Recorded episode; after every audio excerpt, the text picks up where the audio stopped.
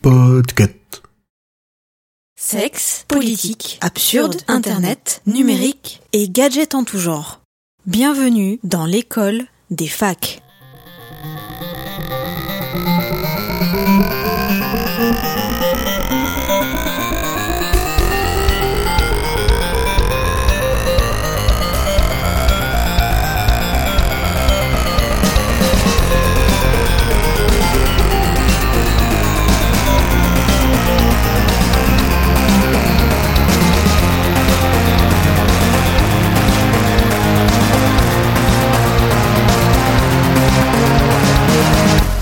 Bonjour, bonsoir et bienvenue dans l'école des facs. Le saviez-vous, mais le métaverse, ce n'est pas Mark Zuckerberg qui l'a inventé, mais euh, quelqu'un d'autre dont j'ai oublié le nom.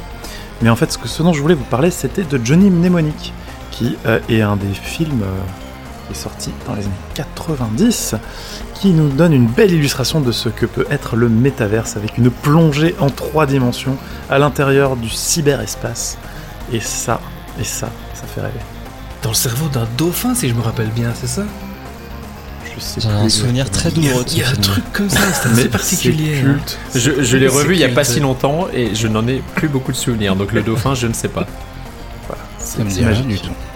Je, je vous- franchement, si vous ne l'avez pas vu, je vous le conseille. C'est un film à voir, ne serait-ce que pour compléter la filmographie de Keanu Reeves, qui nous livre ici une performance euh, Hors du à commun. mi-chemin entre euh, Neo et euh, son premier rôle dans euh, Clerks. Oui, Et bienvenue rôle dans d'une clé 3h30 USB de perdu. Le nouveau podcast ciné C'est vrai que- Avant Scarlett Johansson, on avait eu une clé USB humaine qui était Reeves. Alors, avec moi dans le studio d'enregistrement virtuel, nous retrouvons Julien. Bonjour, bonsoir Julien. Bonjour, bonsoir Emeric et bonjour, bonsoir tout le monde. Nous retrouvons Simon. Bonjour, bonsoir Simon. Bonjour, bonsoir. Nous retrouvons Kepra. Bonjour, bonjour. Bonsoir Kepra. Bonjour, bonsoir, la France, le monde et au-delà. Et enfin sous X. Bonjour, bonsoir sous X. Salut à toutes et à tous, bonsoir. Alors euh, aujourd'hui un épisode un petit peu spécial. Nous n'avons pas faire, nous n'allons pas faire deux chroniques euh, par deux personnes, mais nous allons parler plutôt de euh, ce qui se passe en Ukraine et en Russie, notamment ben, le fait que on- il s'agit d'une guerre qui se déroule euh, dans une époque où le monde entier est connecté, où Internet est vraiment bien implanté. Euh, tout le monde, quasiment tout le monde a un smartphone, et donc que se passe-t-il parce que une guerre se passe dans un monde hyper connecté. Et c'est Kepra, je pense, qui nous a préparé une petite euh, chronique introductive pour amener à la discussion. Le mise en bouche. Il, Tout a essayé, fait. il a essayé de battre le record de la chronique la plus longue de l'histoire. Mais c'est je- Julien j'en qui, suis loin, qui a toujours le record loin. avec 30 minutes. Je pense que ouais, celle sur la cyberguerre, elle, est, elle fait pas loin de 30 minutes. Mais c'est toujours à cause de la guerre. hein. Allez, C'est toujours.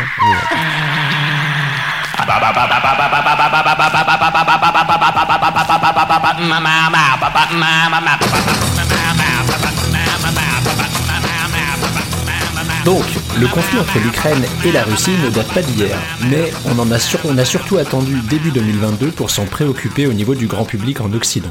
L'événement de 2014, début des hostilités, qui avait le plus marqué les esprits occidentaux à l'époque était sûrement le vol Malaysia Airlines Amsterdam-Kuala Lumpur abattu en territoire ukrainien, la propagande pro-russe et pro-Ukraine battant déjà son plein à l'époque, chacun accusant l'autre. L'enquête prouvera des années plus tard qu'il s'agissait bien d'un acte russe. Mais pour introduire le sujet de ce podcast spécial guerre hyper connectée, il faut remonter aux premières cy- cyberattaques initiées par les Russes, réputés pour ces pratiques. Sur l'Ukraine, hein, je reste quand même sur euh, ce territoire. La première attaque recensée euh, date d'avant même les combats de 2014 avec l'opération Armageddon visant à infiltrer les systèmes informatiques des agences gouvernementales, policières, militaires en vue d'aider une fois les forces sur le terrain. S'en suivront de multiples attaques initiées tant par les Russes que par les Ukrainiens, même si tout semble avoir été assez calme entre 2017 et 2022. C'est ensuite au lendemain des échecs des négociations euh, États-Unis-Russie concernant le sort de l'Ukraine au sein de l'OTAN que les attaques reprennent, les Russes s'en prenant aux sites gouvernementaux ukrainiens.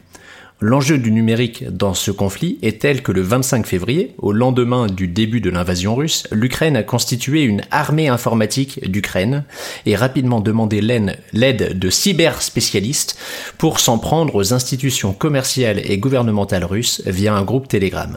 Au 23 mars, 311 000 personnes avaient rejoint ce mouvement venant du monde entier. Malgré cette longue introduction, ce qui m'intéresse surtout, au-delà de la cyberguerre à proprement parler, c'est tous les à côté, tout ce qui sort du strict caractère de piratage d'infrastructures, malware et autres attaques techniques, coordonnées plus ou moins directement par les États, les nations, l'armée. Ça commence par la prédiction de l'invasion à travers les données satellites et Google Maps. En effet, les Russes ont emprunté les autoroutes pour acheminer les tanks, menant à des signalements de bouchons sur Google Maps et à des universitaires de la Middlebury Institute of International Studies. Merci Google de, réagir quand je parle, je sais pas si ça s'entendra. Donc, euh, ils ont creusé euh, via des images satellites, allant jusqu'à identifier les différents types de véhicules présents à proximité de la frontière, et ce dès le 22 février.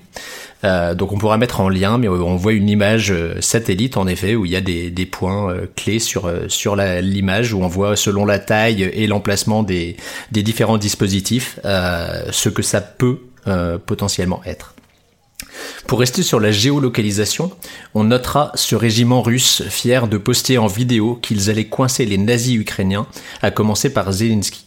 C'était sans penser que via la vidéo, sur laquelle on retrouvait des enseignes de gares avec le nom de la ville, des bâtiments euh, d'un toit rouge par exemple, dans une zone commerciale assez facilement identifiable, ils partageaient directement leur position, aidant ainsi un petit peu l'adversaire à se défendre, à se préparer et potentiellement à riposter. Dans le côté plus absurde avec cette géolocalisation, il y a également les soldats russes qui s'apprêtent à envahir l'Ukraine et passent le temps sur Tinder à matcher avec des Ukrainiennes de l'autre côté de la frontière. Des Slovaques s'en sont ensuite inspirés pour lancer l'initiative Special Love Operation, partageant via des comptes Tinder des informations non filtrées sur ce qu'il se passe en Ukraine. Donc en gros, ils se mettaient à faire des matchs avec des Russes. Euh, sur les sur les photos euh, de, des comptes, il y avait des, des informations euh, hors propagande russe. Cette info sur la localisation euh, des Russes, euh, au-delà d'indiquer l'arrivée imminente des forces russes, est aussi l'une des pierres d'un autre chapitre de cette guerre hyper connectée. L'humiliation des forces russes par les Ukrainiens et la contribution du peuple sur les réseaux sociaux à destination du monde entier. Ces partages d'anecdotes ont ridiculisé les Russes et renforcé le moral des populations, comme par exemple la vidéo de ce tank tiré par un tracteur ukrainien, ou des interviews de jeunes militaires russes semblant perdus sur le champ de bataille, ou encore des vidéos de citoyens lambda narguant des soldats en manque d'essence pour leur tank. Le renfort du moral et l'invitation à se joindre aux forces vives du pays passe aussi par le partage des vidéos de fabrication de cocktails Molotov montrant que chacun peut contribuer à la lutte. Un autre grand vecteur de communication dans ce conflit passe évidemment par les leaders, et en particulier dans ce cas-ci du côté ukrainien. Zelensky, par sa carrière passée, est un communicant de formation, et il n'a pas attendu le début de l'invasion pour être très actif sur Tinder. Et il faut dire que son activité euh, oui, surtout. Sur... Ah oui, pardon, excusez-moi, ce sont les Russes qui vont sur Tinder, pas Zelensky. Zelensky est très fidèle à sa femme et n'a pas besoin de, de Tinder, pardon. Euh, sur Twitter. Et et en effet, il est assez prolifique et euh, c'est d'une efficacité assez redoutable.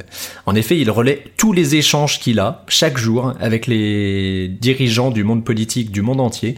Et tous ses tweets sont à la fois en ukrainien et en anglais. Ce bilinguisme ne, ne, doit rien au hasard et permet à la fois de montrer au peuple qu'il cherche le maximum de soutien, mais aussi de responsabiliser les dirigeants internationaux, conscients que leurs positions seront exposées à tous à peine le téléphone raccroché.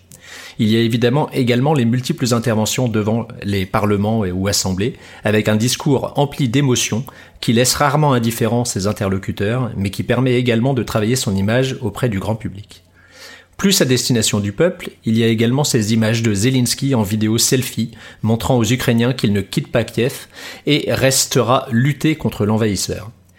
Face à cette communication remplie de naturel et de spontanéité, Poutine reste très conservateur dans ses interventions, assis à son bureau, impassible, euh, froid, enfin bref, Poutine. Euh, L'hyperconnexion amplifie également, évidemment, la propagande, dans un sens comme dans l'autre, mais là encore, les initiatives s'organisent pour lutter contre. On notera par exemple ce site, lancé le 6 mars, visant à contacter un russe au hasard pour lui donner une vision non orientée par la propagande russe de ce qu'il se passe actuellement. On peut donc envoyer un SMS, un email, passer un appel à un ou une inconnue en un clic. Donc vous pouvez vous rendre sur 1920.in pour faire ça. Bon après c'est initialement destiné plutôt à la population euh, ukrainienne euh, exilée ou, en, ou ouais, en Ukraine ou exilée Ou à travers le monde surtout. ou russophone surtout mais voilà.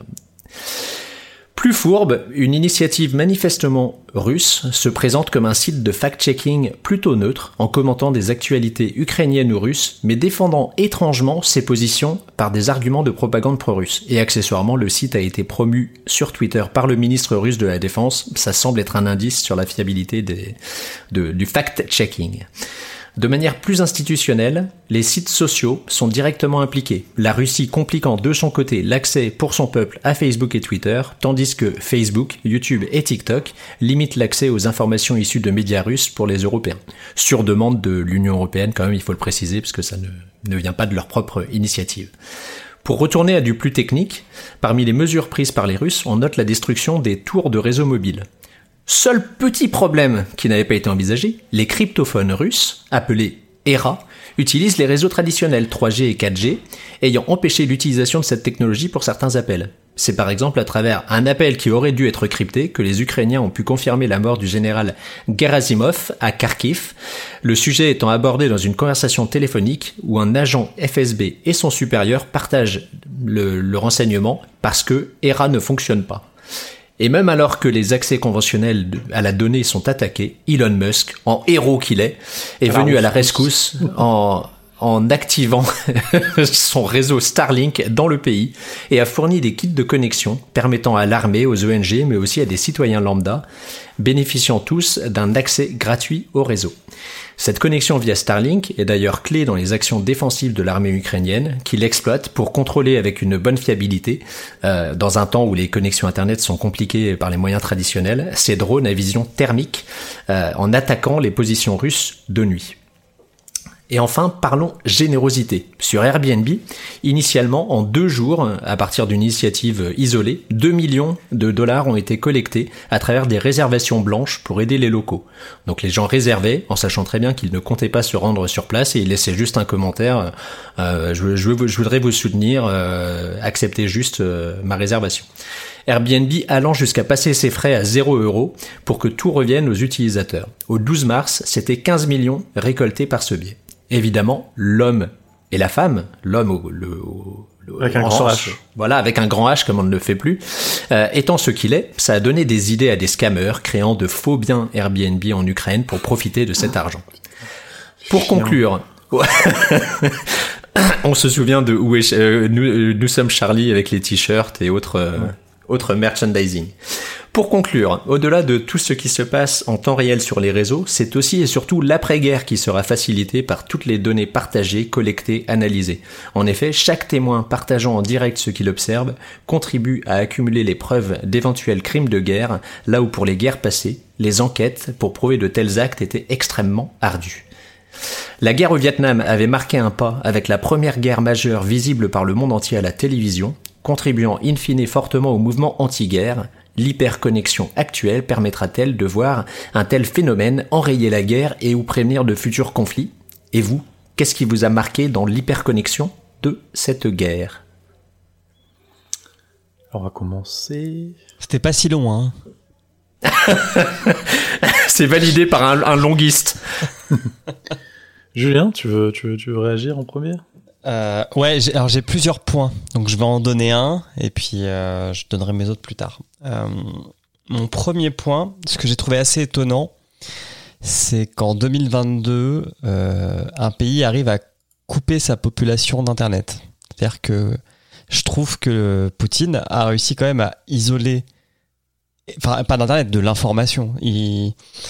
Alors de ce que nous on voit en Occident, parce qu'il faut toujours se, dire que nous on voit une vérité, enfin on voit, quand même beaucoup de choses, mais on ne sait pas ce que les Russes voient, parce que ou, ou que d'autres pays voient plus à l'est, parce que euh, on reçoit pas ces infos. Donc Je dis pas que ce qu'on voit est faux, mais je dis juste qu'on a, on, on nous la présente pas de la même façon. Et je trouve ça ultra ouf qu'en 2022, euh, Poutine ait réussi à refaire ce qu'a fait la Chine, c'est-à-dire totalement isoler les Russes de l'information de ce qui se passait en dehors de la Russie, en coupant euh, pratiquement tous les euh, tous les Gafa, euh, en, en comment dire, en, en mettant une propagande aussi bien sur les télés, sur les radios, sur les médias, sur Internet, qui ne va Ça, que dans son sens. hein. C'est un truc de fond qu'il fait depuis qu'il est au pouvoir. Ouais, mais alors là, La je- je Ah Ça, oui, mais je veux dire, il, a totalement coupé euh, l'herbe sous le pied euh, Mm. à tout ce qui était une voix euh, dissidente de son propre discours. Oui, ce que je veux dire, c'est que c'est c'est pas non plus du jour au lendemain qu'il l'a fait, mais euh, par la coupure d'internet, en- enfin de des gafam et tout ça, c'est récent. Par contre, le- la propagande et le, la mainmise sur les canaux de les médias traditionnels, Mhm. c'est un travail de fond qu'il a depuis depuis depuis très très longtemps. Oui, parce que Fcontactier est clairement détenu par un très proche. euh, Fcontactier, qui est le Facebook euh, local, euh, est détenu par un C'est très proche contacts, des contacteux. euh, VK, VK.com, euh, D'accord. est détenu par un proche de, de Poutine. Ouais. Euh, Pardon, Julien, continue. Non, non, mais et, et tout ça pour. Enfin, je pensais pas qu'en 2022 où, euh, où comment dire, où l'information était accessible depuis pratiquement n'importe où dans le globe, euh, etc. Tu vois, ça, ça fait quand même une bonne. Pardon? Non, Non. Par un VPN. Non mais honnêtement aujourd'hui je serais russe, je vivrais en Russie, j'utiliserais, je pense pas que j'utiliserais un VPN, tu vois, parce que je pense que ça pourrait être considéré comme un acte de trahison, Ah, vraiment. clairement, clairement. Et, et je trouve ça fou qu'en 2022, euh, un pays aussi large et grand que la Russie puisse être sorti de l'information mondiale.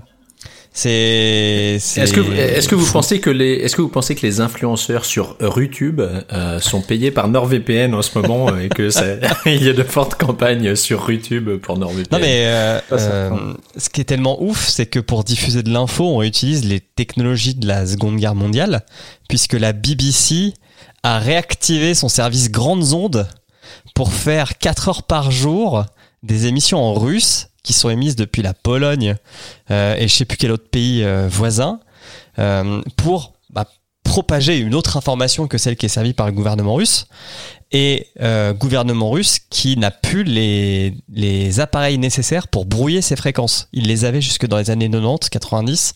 Ils les ont arrêtés parce qu'ils pensaient que ça ne servirait plus à rien. Et la BBC avait même elle-même arrêté son service en 2007 et elle vient de le réactiver pour ça, quoi. Tu vois, te dire en 2022, la manière la plus efficace pour faire passer une info en Russie, c'est utiliser euh, la fréquence AM. Je trouve ça dingue. Ben, ça, ça, ça, ça, rejoint un petit peu un truc que un, un thread Twitter que j'avais lu d'une personne qui est, euh, je crois, spécialiste de, de, de la civilisation russe, qui expliquait que, en fait, en Russie, euh, il y a à peu près trois ou quatre Russies différentes de la Russie des grandes villes, euh, des gens plutôt, plutôt aisés, euh, la Russie euh, des petites villes, euh, qui vit dans un, on va dire, euh, qu'on considérait comme pauvres, et la Russie des campagnes qui est là carrément dans, enfin, qu'on- que nous on, on considérait comme des, des gens qui qui sont pas au Moyen Âge, mais qui, qui qui vivent comme on comme on vivait en Occident il y a il y a, il y a une centaine d'années quoi, et donc qui se retrouvent avec euh, pas forcément toutes les toutes les dernières technologies, qui pourraient donc avoir euh, des postes radio euh, euh, qui seraient habitués à écouter des, des, fréquences. Donc c'est pas un move déconnant de la part de, de la BBC, je, je pense. Mais oui, c'est, dingue de se dire, une technologie qu'on considère comme obsolète sert à transmettre de l'information en 2022, euh, alors que d'un autre côté, t'as Elon Musk qui vient d'activer Starlink sur l'Ukraine, quoi. Mais c'est amusant la façon dont ils sont en train de tout couper. Euh, nous, par exemple, on travaille avec des consultants euh, qui sont en Russie. Mais déjà, c'est toujours un petit peu bizarre. euh, les Des expats ou des gens qui, ou des Russes? Des Russes qui... Mais qui sont là-bas sur le territoire Mhm. et à qui les agences de consultance ont demandé de quitter le territoire russe avant qu'ils se retrouvent justement euh, isolés, avant que on coupe entre guillemets les accès euh, vers les vers nos VPN et ce genre de choses parce que justement ils sont obligés de se connecter à des VPN pour rentrer dans les, dans les réseaux privés et je pense que ce serait trop dangereux pour eux de pouvoir rester euh, sur euh, le territoire et de, de devoir se connecter à des VPN sans savoir à quoi ils ont accès derrière. Donc on leur a demandé très rapidement il y a deux semaines de quitter le territoire pour des pays Comme l'Ukraine. Co- pas comme l'Ukraine, mais euh, ouais ils sont ils sont partis ouais, sur des pays frontaliers euh, plutôt membres euh, de l'OTAN quoi. Sous X, on t'entend, on t'a pas encore entendu. Oui. Euh, je je suis pas très très au fait de de cette de cette partie de la guerre parce que je me, je me suis un peu moi isolé de de tout ça bien que j'écoute les les infos euh, tous les matins. Euh, juste pour revenir sur euh, sur cette histoire d'internet euh, isolé en fait en, en Russie, ça fait ça fait un sacré bout de temps comme comme tu disais Emmerich que c'est c'est en place, je suis en train d'essayer de retrouver des, vieux articles parce que moi, il me semble que ça fait au moins plus de 5 ans qu'on entendait parler de ça, d'un internet russe en fait. Et euh, en, en 2020 déjà, euh, Poutine essayait de faire interdire euh, certains protocoles qui sont pourtant euh, le, le cœur du web, hein, parce qu'on parle du, du FTP, du HTTPS, euh, du, DNS. Donc euh, c'est ça fait très très longtemps qu'il essaye d'isoler son, son pays à ce niveau-là pour pour justement complètement complètement filtrer toute toute cette information venant de, de l'extérieur. Moi, j'ai plutôt, euh, je suis plutôt en train de, de suivre les, les événements euh, via via TikTok. Alors merci Julien, hein, j'en parlais euh, lors du dernier épisode. J'ai finalement sauté le pas et euh, je suis je suis tombé euh, dedans et c'est c'est la fracture entre entre ce qu'on voit même chez nous au, au niveau des, des infos et ce qu'on peut voir euh, par les Ukrainiens eux-mêmes ou par des, des francophones ou, ou des anglophones euh, qui, habitent sur place et qui, montrent la réalité de, leur vie à eux, euh, où au final euh, ça a pas l'air. euh, alors je, suis pas en train de dire qu'il n'y a pas la guerre, hein, mais euh, les, mecs disent euh, non mais ça va les, bombardements euh, ça passe quoi, les, les rues sont pas désertes, les gens vont vont faire leurs courses, euh, c'est très dédramati- dédramatisé euh, ce que ce que je vois donc euh, après c'est TikTok hein, qui choisit de me montrer euh, ce qu'il veut mais je suis aussi tombé sur des sur des vidéos de mecs qui habitaient au Donbass et qui étaient pro-russes et qui qui disaient que bah, c'était une vraie libération de se faire envahir et délivrer par euh, par la Russie. Donc euh, donc je, je suis je suis très prudent avec euh, avec tout ça pour euh, pour le moment et, et au début ils ont essayé de nous faire peur avec euh, cette histoire de câble internet que que Poutine aurait pu éventuellement couper et ça aurait fait tomber euh, tomber le web mais euh, ils se sont vite euh, arrêtés en en voyant que c'était plus ou moins une connerie et qu'on pouvait pas qu'on pouvait pas faire tomber internet comme ça non plus donc euh, ça m'a fait doucement rigoler. Euh, Quelqu'un a-t-il un autre, euh, un autre Bien sûr, j'en ai plein. Julien. Vas-y. Après, je, je, dis- je Euh, partagerai le mien.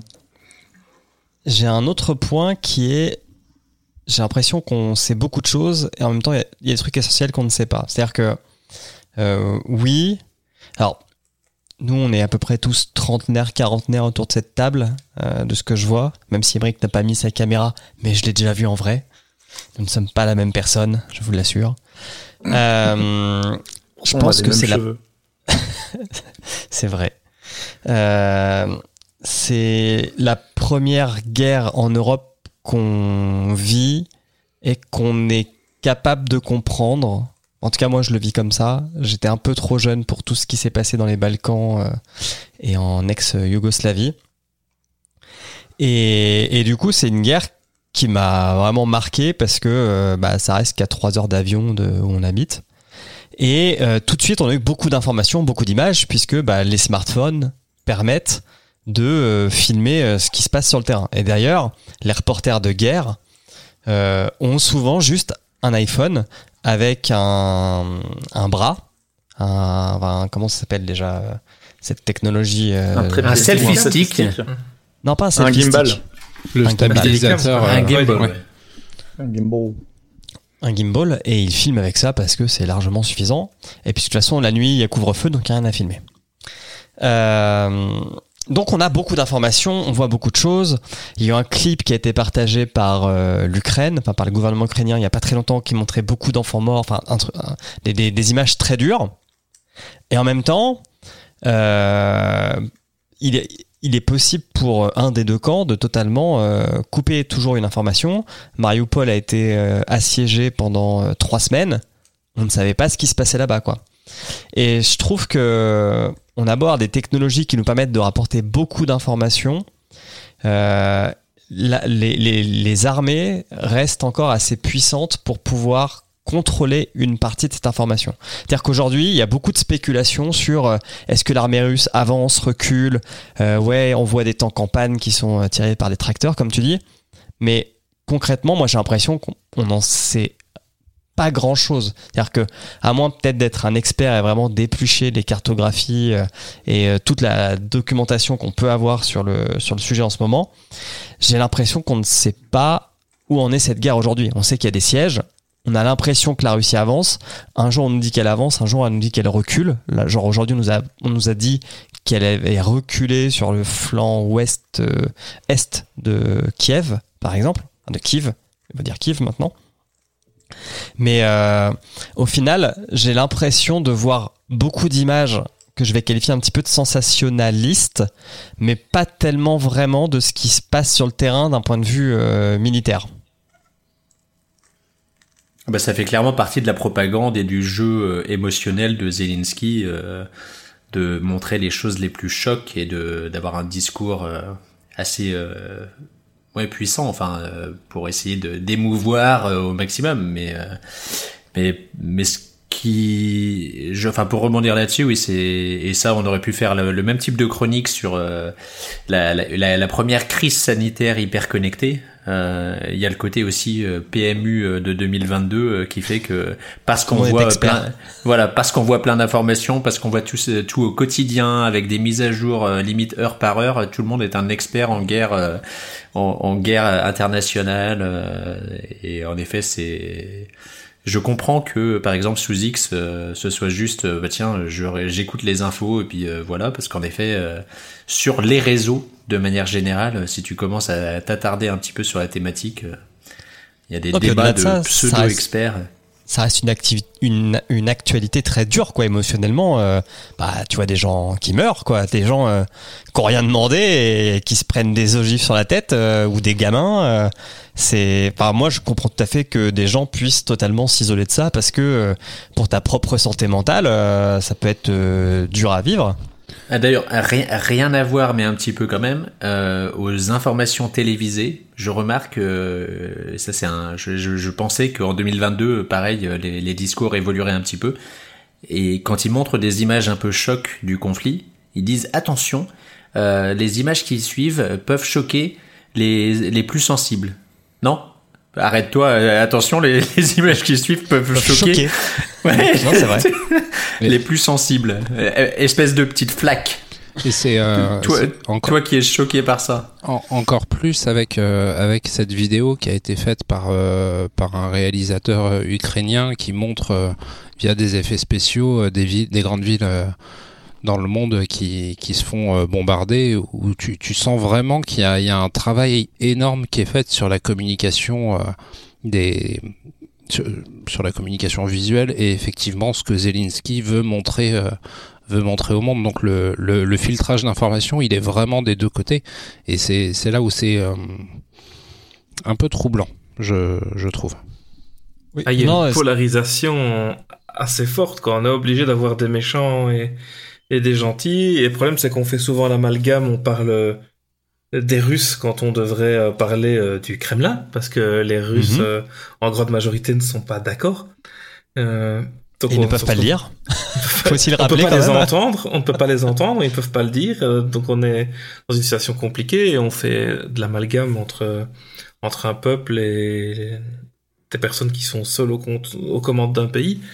Et enfin, ça reste compliqué. On est en train de oui, forcément, de, créer un, pays martyr euh, d'un dictateur euh, qui, les attaquent euh, comme si c'était le, le pays des droits de l'homme, le pays sauveur, magique, merveilleux, etc. Alors que bon, la politique ukrainienne est quand même loin d'être un modèle d'humanité et de respect de tout ce qui est droit LGBT, ce genre de choses. Mais ça, tout ça, on est obligé de l'oublier parce qu'on est obligé d'avoir des gentils, on est obligé d'avoir des méchants, et on est vraiment obligé de polariser euh, les deux camps parce que vu qu'on on veut venir en aide euh, à l'Ukraine qui a priori se fait attaquer de façon euh, totalement injustifiée, on est obligé de ne voir en eux que, que des personnes qu'on doit secourir et pour qui on doit courir. C'est c'est aussi c'est aussi très gênant. Et il y a très très souvent des des discours comme ça. On n'est pas obligé de cacher la vérité sur certains points pour euh, pour faire les choses qu'il faut. Et, ça me rappelle sur un autre sujet, c'est un peu comme euh, toutes les, associations qui ont voulu s'attaquer à un moment donné à, à un problème du Téléthon en disant que on faisait des expériences sur des chiens pour soigner les maladies et que toutes les associations sont embarquées en disant oui mais non mais vous vous rendez pas compte vous laissez mourir des enfants. Alors que c'était pas ça l'idée. L'idée c'était de dire on veut que vous sachiez où part votre argent que ce soit transparent et qu'il n'y ait pas de problème et que tout le monde soit informé. Et je trouve que c'est un petit peu la même chose ici. On devrait pouvoir dire quel est le peuple qu'on en- quel est le gouvernement pas le peuple quel est le gouvernement qu'on est en train d'essayer de de sauver là-bas. On doit on doit pas se voiler la face sur ce ce qu'est vraiment le, le pays qu'on est en train d'aider juste parce qu'on est obligé de prendre un camp quoi Moi, j'allais rebondir sur un point, mais je sais qu'Emeric va l'aborder. Alors, j'aimerais qu'Emeric l'aborde. Oui, moi, il y a un truc que je, que je, qui m'a, qui m'a, qui m'a pas choqué, mais que, que j'ai, que j'ai noté. Et il y en a plein d'autres qui l'ont, qui l'ont noté dans mes, euh, dans ma bulle filtrante. C'est que on voit plus pas trop euh, les comptes. euh, alors soit parce qu'ils sont plus euh, cachés, les, les fameux comptes avec un nom et plein de chiffres derrière, qui font partie des fermes à, des fermes à fake news euh, russes. Euh, on les voit plus trop, euh, en tout cas dans la bulle occidentale. Et, euh, en fait, des gens ont, noté à juste titre qu'en fait, c'est probablement, et en tout cas, c'est certainement, c'est le cas, c'est parce qu'en fait, ils ne visent plus à désinformer l'Occident. Ils visent plus à ils visent pas à déstabiliser les États-Unis comme ils l'ont fait pour l'élection de Trump, ou comme ils ont ils ont pu le faire par le passé en, Europe euh, lors du Brexit, etc. En fait, eux, là, ce, que la Russie cherche à faire, surtout, euh, c'est pas forcément de convaincre l'Occident, puisque de toute façon, l'Occident, c'est leur... euh, Au-delà de l'Ukraine, l'Occident et l'OTAN, c'est leur, euh, leur l'adversaire qu'ils qu'ils voudraient affronter, j'imagine. C'est en fait parce qu'ils veulent convaincre le reste, le reste du monde, tous les pays d'Afrique, tous les pays d'Amérique du Sud et tous les pays en Asie qui, euh, n'avaient pas ciblé jusque-là, parce que bah, ça leur fait un bon, un bon vivier d'alliés potentiels à convaincre que leur combat est juste contre le méchant euh, envahisseur occidental qui veut dicter sa loi à tout le, monde entier. Euh, même si je suis pas forcément, euh, comment dire, du même avis, enfin de l'avis que le, le- les États-Unis et l'Europe n'ont pas, comment dire, des ne sont pas forcément des gentils, euh, des gentils absolus, évidemment. Euh, je pense que leur, euh, le- le- la, la Russie euh, essaye vraiment de, de convaincre le, le reste du monde de les rejoindre, et donc que les fermatrolls sont plus focalisés sur ben, la twittosphère de, de ces, de ces pays-là, la, la Facebook sphère, etc. Bah, déjà- voilà, qu'est-ce que tu veux dire? Déjà, on leur a fermé l'accès puisqu'on a demandé à Mm. tous les organismes de C'est vrai que presse du coup, ils peuvent plus russes que les IP de quitter bloqués. le territoire ou, ou de, on a coupé leur faisceau. Euh, Russia Today, euh, la première, ne peut plus émettre dans l'UE. Oui, Et au je UK. ah ah oui, en plus, oui, j'ai j'ai même pas mentionné euh, les, on va dire, les médias, euh, les médias tradition- enfin, traditionnels. ouais. Donc déjà, ça, comment dire, ça, ça, ça nous empêche un petit peu de d'avoir une vision de, ce que met en avant la Russie ou de ce que veut mettre en avant la Russie, puisque aujourd'hui les seuls canaux qu'on a des Russes, ce sont euh, les diplomates qu'on envoie sur des plateau télé et qui sortent le discours du Kremlin. Mais on n'a pas d'image, on n'a rien en fait, on, on, ne voit rien. Alors, je dis pas qu'il faudrait qu'on voit, mais en tout cas, effectivement, la Russie a choisi, comme tu le dis, Brick, de totalement inonder d'images et d'infos un une certaine partie du monde. Qui euh, et, et, et, nous, en fait, on n'a que et je suis obligé quand même de l'appeler propagande de l'Ukraine. Plus, enfin, plus que nos propres journalistes. La propagande, c'est pas forcément un gros mot. Hein. Oui, oui. Mais euh, au-delà des journalistes euh, qu'on a sur place et qui relayent des infos, et un journaliste fait, euh, comment dire, euh, normalement son travail. Enfin, je pars du, je pars du principe que les journalistes font bien leur travail, etc. on a donc ça, mais après, dans le côté idéologique, on, on a la vision que d'un camp.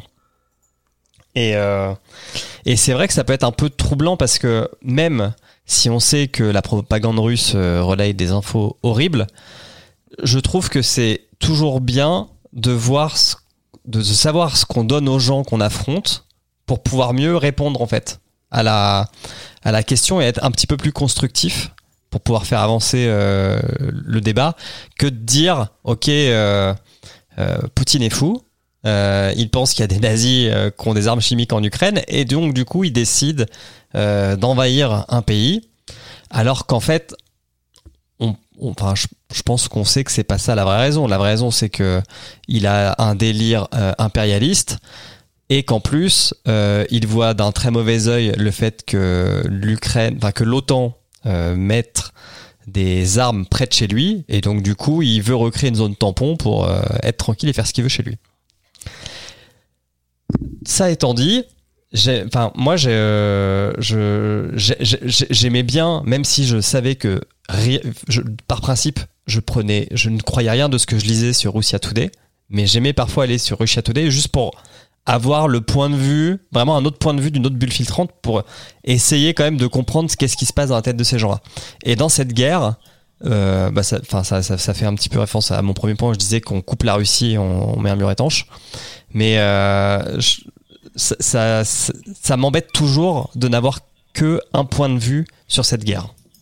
Mais c'est ce que j'évoquais dans une précédente chronique euh, sur sur les bulles filtrantes et une des manières qu'on dont on pourrait enfin qu'on pourrait mettre en place pour éviter ça, qui était le fait que sur les réseaux sociaux, on devrait pouvoir mettre en place un système qui fait que pour tout type de contenu d'actualité, on réussisse à pousser d'autres points de vue. Et donc on te dit, voilà une, une version des faits, d'autres pensent que, et euh, mais ça, c'est mmh. partir du principe que les gens sont suffisamment euh, euh, intéressés, intelligents et envieux d'avoir différentes versions de, des choses. Mais malheureusement, bien souvent, les gens s'arrêtent à une version et veulent juste voir ce qui, ce qui va dans leur sens, en fait. Ouais, ils sont oui, et... du biais de confirmation, quoi. et ça remet aussi un effet, je, moi, je suis plutôt d'accord avec toi. J'aime beaucoup voir ce qui se dit, même si ça va pas dans entre guillemets, mon sens. Et comprendre quelles sont leurs peurs, en fait. C'est pas, pas parce hmm. que la décision, les, les solutions que les gens choisissent pour une peur euh, n'est pas euh, ce qui nous paraît être la bonne, ça n'exclut pas le fait qu'ils ont réellement des craintes, qu'ils ont réellement des soucis, et que bah, c'est bien d'en avoir conscience, parce qu'on ne pourrait jamais réussir à trouver des terrains communs si on comprend pas les autres, en fait. Oui.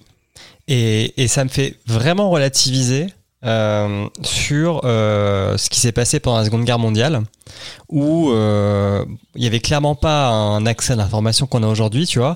Mais là, je me dis, enfin, je sais pas, en 2022, je pensais quand même qu'on pouvait quand même savoir la vérité de ce qui se passait dans n'importe quel endroit du monde. Et le fait de ne de n'avoir que d'un point de vue ou une information parcellaire, etc., bah ça me fait beaucoup relativiser sur euh, comment ça s'est passé euh, pendant la Seconde Guerre mondiale. Où, euh, tu vois, quand on, disait oui, mais les gens devaient savoir ce qui se passait, bah non, en fait. C'est quand même très simple pour un pays de contrôler une information. Bah, surtout qu'à l'époque, la, tout, tout les, la radio, c'était la, des radios d'État, il n'y avait pas de, il y avait pas de radio privée. Donc les seules sources d'infos étaient à la solde des gouvernements. Mais c'est ce qui est le cas aujourd'hui en Russie. Oui. Moi, ce que je déplore un peu avec ça, avec le, le fait qu'on ait coupé complètement les sources d'infos de provenance de Russie, aussi peu fiables qu'elles soient, c'est que euh, quand on a des choses qui filtrent, qui passent, ça vient par des gens qui s'y intéressent ou, qui le, ou qui le repartagent. Et souvent, c'est de, c'est parce que c'est pour, c'est pour tourner en dérision. Je me souviens d'un truc qui avait tourné sur Twitter, c'était une émission sur euh, une émission pour enfants, je crois, qui, était destinée en tout cas aux enfants, présentée par une petite fille qui avec des intervenants de, tout type, genre des, généraux, des experts, etc. Et c'était pour se moquer en fait de cette émission qui présentait euh, de façon très décousue, pas construite, euh, euh une euh, et plein et plein d'euphémismes euh, les raisons de la guerre et qui expliquait pourquoi et ce qui se passait, etc. Et c'était surtout pour justement euh, pour se moquer en fait, c'est que le, le c'était partagé et la, la, personne qui justement euh, regardait la vidéo et en faisait un live tweet, euh, puisque c'était en russe et du coup il fallait forcément que ce soit interprété et traduit. Ben, forcément, il y avait le biais, un biais très moqueur et du coup, on n'a pas l'information brute si on n'est pas, si on n'est pas russophone, si on n'est pas russophone, on peut pas avoir l'information brute telle qu'elle est partagée depuis la Russie. Et euh, on n'a pas, et du coup, on peut pas se euh, voir exactement ce que ce qui est partagé et du coup pouvoir se mettre dans les pieds des gens, enfin dans les chaussures des gens qui euh, qui euh, qui vivent en Russie et qui ont qui n'ont que ces sources d'infos là. Et je rajouterais que le, les censures, euh, quelles qu'elles soient, ont toujours le double, le deuxième effet qui se coule, de conforter les complotistes et, euh, et les anti-systèmes entre guillemets dans leurs convictions. Regardez, euh, ils ont tellement peur qu'on vous montre la vérité qu'ils ont bloqué l'accès euh, aux informations. Dans quel dans quel état de mm. droit comme ça on bloque l'accès à des informations? Hein? Hein? Hein? Alors que la raison principale, c'est justement pour éviter la désinformation ben d'une usine à fake news bien rodée. Tout à fait. Mais bon, après, euh, je pense que la plupart des complotistes euh, aujourd'hui considèrent que la Russie est, est, un, est, un, gentil pays. Donc, euh, de toute façon, oui, comme tu dis, ça ne peut aller que dans, leur, que dans leur sens. Et j'ai encore un autre point,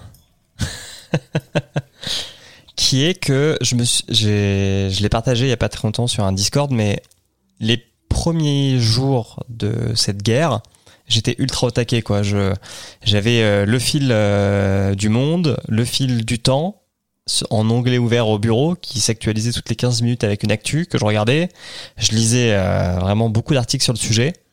Et puis là, on en est à un mois de guerre et en fait, je me rends compte que je commence à m'en désintéresser pas mal alors que la situation n'est pas réglée loin de là et, euh, et ça me fait poser des questions sur, euh, bah, sur nos, nos, rapports à l'information et aux réseaux sociaux, etc. C'est-à-dire que je vois bien que dans mes... Je suis pas le seul à m'en désintéresser, quoi. C'est-à-dire que sur Twitter euh, ou sur TikTok, il y a toujours des vidéos qui tournent ou des tweets qui tournent sur le sujet, mais beaucoup moins que il y a trois semaines ou quatre semaines. Et, et, je ne sais pas quoi faire de cet état parce que je me dis que je devrais m'y intéresser toujours parce que c'est important, parce que c'est quand même la porte de l'Europe et que potentiellement ça va avoir un impact sur les 30 prochaines années de la planète Terre.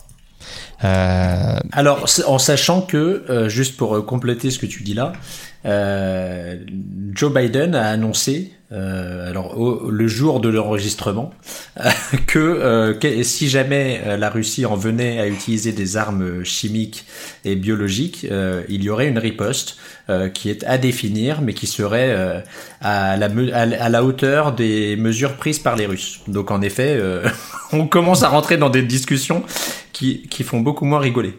Oui, sachant que Poutine a minute 2 euh, brandi le drapeau euh, de la bombe nucléaire, quoi. C'est-à-dire que... Oui, mais le, le, tant que le drapeau n'est brandi que par l'un des partis, euh, c'est que ça reste. Euh, mais quand on commence à dire si tu utilises un truc, moi aussi. Là, on... Non, non, clairement. Mais euh, je, je, je sais pas si c'est mon subconscient, enfin mon inconscient qui me dit euh, si tu continues à manger de la guerre pendant six mois, tu vas faire une dépression, mais 3000. Donc, euh, va regarder quand même un petit peu de vidéos de chats euh, sur les réseaux pour penser à autre chose ou regarder une connerie. Je je sais pas si c'est ça qui fait que je m'y intéresse moins. Je sais pas si c'est parce que euh, le conflit s'enlise et que du coup, à part compter des morts et, essayer de voir si les troupes avancent, reculent, etc. En fait, il n'y a pas grand chose à raconter de cette guerre. Mais étant donné que c'est un truc qui est vraiment nouveau, ça me fait poser des questions sur comment je le digère. Mais est-ce que c'est pas lié aussi au fait que ben, on compte des morts, mais on est un peu comme dans les manifestations, quoi. On, est dans le mode euh, selon l'Ukraine, il y a autant de morts, selon la Russie, euh, il y a autant de morts, selon euh, l'OTAN, il y a autant de morts. Et finalement, on ne sait rien, on ne sait pas où ils sont, on ne sait pas ce qui se passe, on ne sait pas ce qui se prépare, on ne sait pas ce qui se dit. Donc, te tenir informé d'une d'une information parcellaire, pas forcément correct, euh, rempli de propagande d'un côté, de l'autre ou de silence. Enfin, à quoi bon dépenser énormément d'énergie à obtenir cette soi-disant information En fait, c'est ça, ça, sert à rien, ça sert à rien de dépenser de l'énergie, quoi. J'ai une vision beaucoup plus cynique de l'arrêt de la prise d'information. C'est euh, lié à notre société de l'éphémère et de et de l'instantanéité. Je pense qu'au bout d'un certain temps, le truc, il, commence à durer. Bon bah, il y a bien d'autres choses non dont on va parler. On a été, on a été conditionné à ça. et je pense que le Covid, euh, avec les actualités euh, non-stop sur euh, ça avance, ça recule, euh, où c'était un peu pareil au début, pendant les premières semaines, il y avait on suit, on suit, on suit, et puis après tu t'en désintéresses un peu et t'attends juste les mesures qui vont dans un sens puis dans l'autre. Euh, je pense qu'une guerre qui, euh, en plus, ne nous concerne pas directement, mais c'est vrai que ça pose la question pour un conflit qui s'installe. Enfin, pour tu faisais le parallèle avec la deuxième guerre mondiale, par exemple. Tu te dis, bah oui, mais là, on en est qu'à un mois. c'est rien par rapport à la durée de, de certaines guerres. Donc, euh... Le nouveau sujet qui a remplacé celui-là dans la tête des gens, c'est le prix du carburant. En fait, c'est le prix des énergies. C'est ça a été en directe corrélation. Maintenant, c'est la, star de l'information. C'est quels sont les prix de l'énergie, quels sont les prix du carburant, combien ça me coûte de faire un plein. Les gens qui ne vont plus au travail, qui se mettent en maladie parce que remplir leur réservoir ça coûte trop. Enfin, c'est devenu l'information importante, ce qui t'impacte toi dans ton quotidien. Le prix de ton euh, paquet de tomates parce qu'il vient de l'Espagne et que ça coûte cher de le transporter. À combien est-ce qu'il est dans ton dans ton carrefour. Enfin, c'est ça qui intéresse maintenant les gens parce que ça a une répercussion sur leur vie. Ça, Là pour le moment, j'ai vu une vidéo euh, tantôt de d'un guitariste qui expliquait qu'il est en train de commander chez Thomann des euh, des lampes pour son ampli parce que ils sont produits en grande majorité en Russie et que jusqu'à la fin de l'année, il y aura plus d'export de lampes pour les amplis à lampes euh, depuis la Russie. Donc là, ils sont en train de faire des commandes pour avoir des lampes de stock chez eux. Enfin, les priorités, elles sont là. Comment est-ce que je vais pouvoir vivre mon petit confort jusqu'à la fin, la fin de ce conflit? Donc, euh, le naturel reprend, reprend le dessus. Quoi. On cherche toujours à, s'assurer notre propre confort euh, dans, la situation loin. Il y, a eu une phase, une phase intense au début où il se passait énormément de choses. Euh, il y a eu le, le, le, le fait que le, le conflit s'est pas du tout passé comme la Russie l'espérait. Ça a amené énormément de, de, choses à raconter. Il y a eu une surcharge d'informations. C'est parti dans, dans tous les sens. Il y a eu euh, vraiment beaucoup de beaucoup d'échanges, beaucoup de beaucoup de nouvelles, beaucoup d'infos. Et je pense qu'il y a d'une part une forme de saturation. Euh, on en a, on n'en peut plus. Euh, L'autre, c'est le fait que, ben, comme disait Kepra, on est on n'est plus habitué, on est conditionné à, s'intéresser sur des courtes durées, euh, parce qu'il faut toujours avoir de la nouveau. On a été conditionné pendant des années parce qu'il fallait pour renouveler l'intérêt, apporter des nouveautés, etc. Là, le conflit est entré dans une phase un peu euh, plus ralentie et donc il se passe euh, moins de choses spectaculaires et donc forcément il y, a une baisse et il y a d'autres choses qui se passent dans le monde. Il y a d'autres choses qui se passent aussi plus près, comme le disait Simon, l'augmentation du prix du carburant qui préoccupe beaucoup de monde puisque ben, forcément ça impacte le quotidien. Et donc il y a, tout ça, tous ces facteurs qui, amènent, je pense, à euh, cette, euh, ce, ce, cette forme de ce désintérêt qui, euh, qui est amplifié par ben, justement oui, une sorte de, de, de, de, de lassitude après avoir reçu autant d'informations euh, à la fois intéressantes, spectaculaire et choquante. Et il faut pas euh, non plus ignorer le fait que on n'est pas non plus, euh, je pense, euh, euh, fait pour être euh, choqué en permanence comme ça. Donc euh, il y a forcément un moment où euh, le cerveau ou notre notre inconscient euh, va se dire stop, faut faut arrêter, il faut euh, se voilà. Euh, Il y a un truc qu'on un- comment dire un réflexe euh, psychologique euh, qui s'appelle la dissociation, c'est que quand il se passe quelque chose qui te qui te choque, ben tu, tu ton cerveau euh, se fait un se euh, enfin fait un- une séparation entre ton conscient et ton inconscient et du coup tu ne pour ne pour pas que tu te pour pas que tu te retrouves trop trop blessé par cette chose là. Et je pense que à force de voir des, des images horribles, on peut arriver à ben, justement avoir une forme de dissociation qui nous rend insensibles à, à ce qui se passe. Mais est-ce que, que c'est vraiment le, nouveau le fait ça d'être dans comment? Est-ce que c'est vraiment nouveau? Est-ce que pendant la Non, pas deuxième guerre mondiale, euh, C'est les gens c'est- pas c'est pas, c'est construire pas des nouveau, maisons, mais euh, c'est ça, pas c'est- nouveau, mais ça, ça explique, euh, ça explique pourquoi euh, un mois après le début de, du conflit, on, s'en- on arrive à se dire, ben en fait, euh, Ah ouais, ouais. je veux plus en entendre parler, quoi. Je veux, enfin, j'ai, je préfère faire autre chose. Mais je veux dire, que je pense vraiment que pendant la deuxième guerre pas- mondiale, c'était oui. pareil. Les gens étaient en panique pendant un mois, et puis ils ont recommencé à construire des maisons. Ils ont comment les industries ont continué à tourner, et la vie continuait jusqu'à ce que les troupes euh, ennemies ou alliées arrivent dans ton village, quoi. Je pense que euh, ça a toujours été comme ça. À tout moment, tu savais que ton pays était en guerre jusqu'à ce que tu n'apprennes pas que c'était terminé, parce qu'on n'avait pas les moyens qu'on a maintenant. Mais finalement, tu continuais à vivre ton quotidien tant que tant que le conflit n'arrivait pas à ta porte. Je pense que ça n'a pas Ce que j'imagine, C'est que quelque chose de nouveau. amplifié par le fait qu'on est dans une Bah oui. société ultra Clairement. connectée avec euh, Mhm. les sources d'informations euh, en continu. Tu sais que c'est loin. Tu sais que ça reste loin, alors que dans le temps, tu ne savais pas quand ça allait arriver à ta porte, on va dire. J'ai un dernier point. Ah pardon, vas-y Sous-X. Je, je voulais juste dire euh, deux, deux petites choses. Euh, tout d'abord, j'ai- j'en vois, j'en vois beaucoup d'amour et, et j'ai une grosse pensée pour, euh, pour tous les, mo- les modérateurs de, de tous ces réseaux sociaux qui, qui doivent voir défiler euh, Oui. des trucs. euh, c'est pas, déjà un métier pas facile, ouais, mais là, voilà. ça doit être. euh, je pense qu'en ce ça moment, ça, ça, ça devrait pas être drôle. Et euh, mal- malgré tout, tout- toutes ces horreurs, il y a quand même quelque chose qui me rassure. Euh, c'est ma sœur qui, qui m'a envoyé un, un SMS il y, a, il y a trois semaines en me disant ça fait peur quand même. Et je lui dis, tu sais, je me rassure en me disant que Trump n'est plus président des États-Unis. Certes. Bon. Franchement, je, je me, je me, moi, je me, je me demande, euh, je me demande ce qu'il aurait fait parce que il était plus ou moins pro-Poutine, hein, euh, même, euh, même plus que moi. Mais en même temps, c'était America First. Et euh, du coup, euh, la... je, je Ah, il sais pas voulait comment quand il même, aurait réagi sort- parce que Sortir euh, les États-Unis du budget de l'OTAN, quoi. Donc.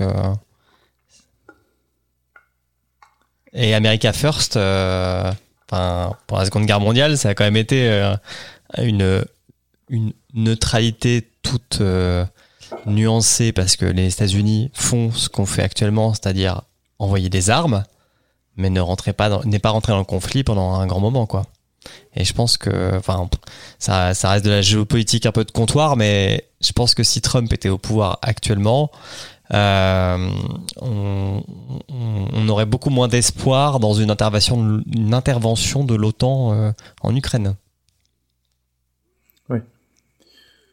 Mais euh, oui, oui, non, non, mais ce que, je me demandais, c'était si euh, il aurait vraiment refermé le pays sur lui-même pour justement dire, ben en fait, c'est un problème euh, qui ne concerne pas les États-Unis, donc on, on va même pas, on va même pas, on va même pas répondre, on va même pas participer aux sanctions ou quoi que ce soit.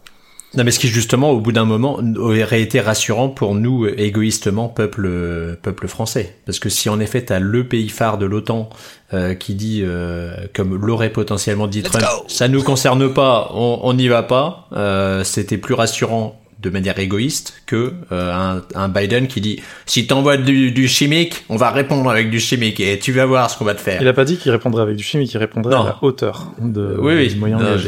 Mais- euh, et en fait, et l'autre l'autre truc que je me demande, c'est si Trump, ben, qui est connu pour être assez, euh, comment dire, versatile, enfin, euh, non, pas non, volatile, euh, il n'aurait pas justement vrillé et euh, décidé de d'y aller à fond. D'appuyer sur un bouton? Pas forcément d'appuyer sur un bouton, mais de, de, de, de lancer des actions qui auraient peut-être amené à un, à un moment donné à appuyer sur un bouton. Et j'ai un Mais dernier oui. point. Vas-y. C'était ton, c'est ton, c'est ton deuxième ou troisième dernier point? Alors là, c'est mon vrai dernier. Je croix de bois, croix de fer. Euh, bon, après, je peux encore réagir sur vos points, hein, mais c'est le dernier point que j'apporte, qui est que euh, ce qui m'attriste dans cette guerre, c'est que l'information ne remplace pas les armes. C'est-à-dire que aujourd'hui, ça fait un mois que la guerre est, est là. Euh, oui, on a beaucoup plus d'informations qu'avant, euh, mais je trouve que euh, on voit très peu de on en, alors on nous le relaie pas mais j'ai pas l'impression qu'il y ait une cyberguerre qui soit si grande entre l'Ukraine et la Russie aujourd'hui.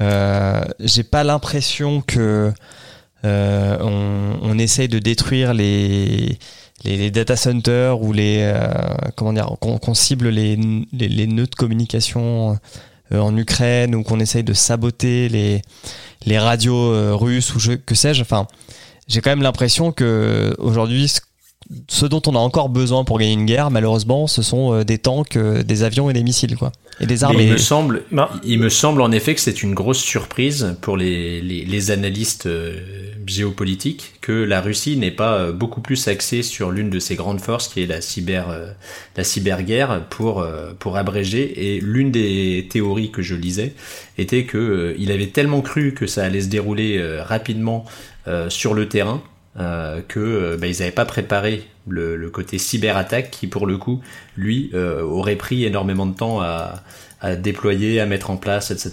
Et donc on se retrouve dans cet enlisement de force sur le terrain plutôt que quelque chose qui aurait été euh, à travers la cyberattaque. Oui, et après, est-ce que l'iso- l'isolationnisme euh, numérique qui, a été mis en place est pas un peu à double tranchant?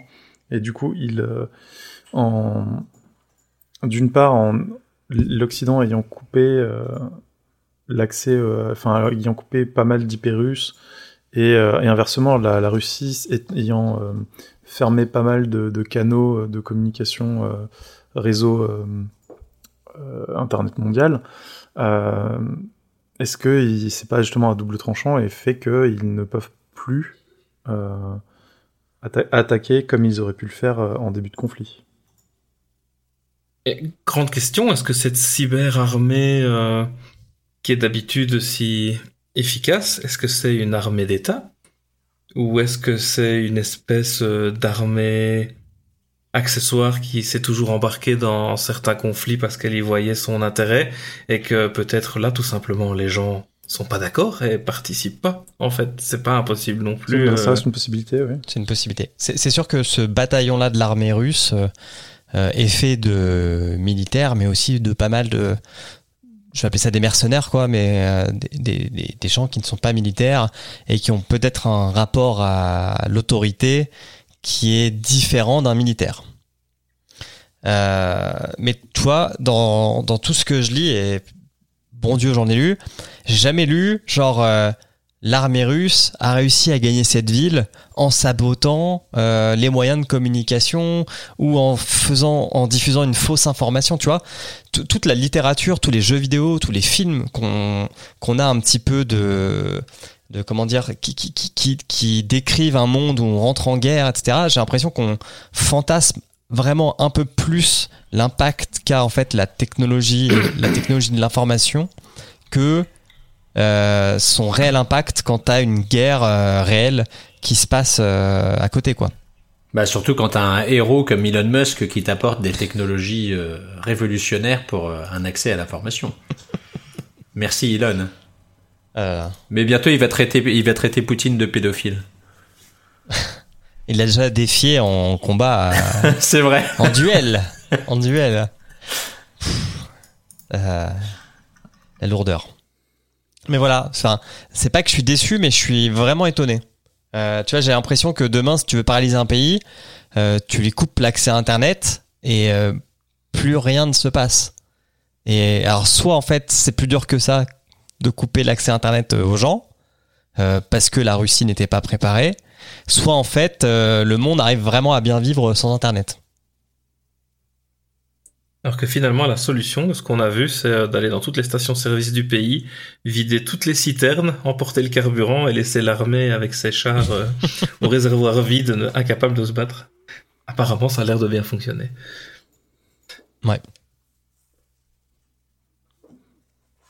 J'ai plus de points, promis. Est-il quelque chose à rajouter? On a fait un joli tour, je pense. On a réussi à pas être trop politique, c'est déjà pas mal. Alors, Pas de politique dans mon école.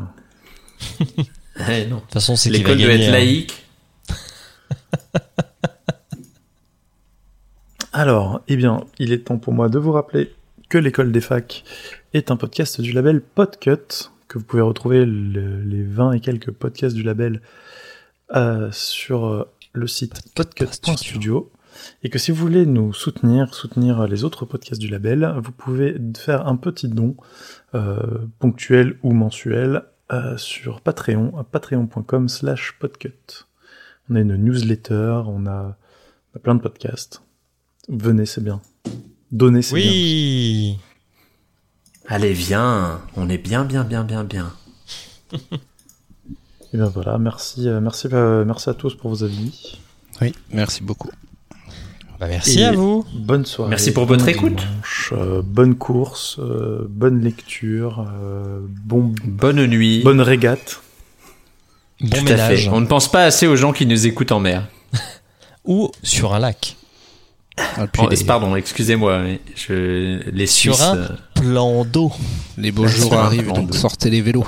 Tant pis pour l'essence. Ouais. Oui, mais écoutez, euh, écoutez-nous sur une enceinte ou des aftershocks, pas avec des écouteurs qui rentrent dans les oreilles.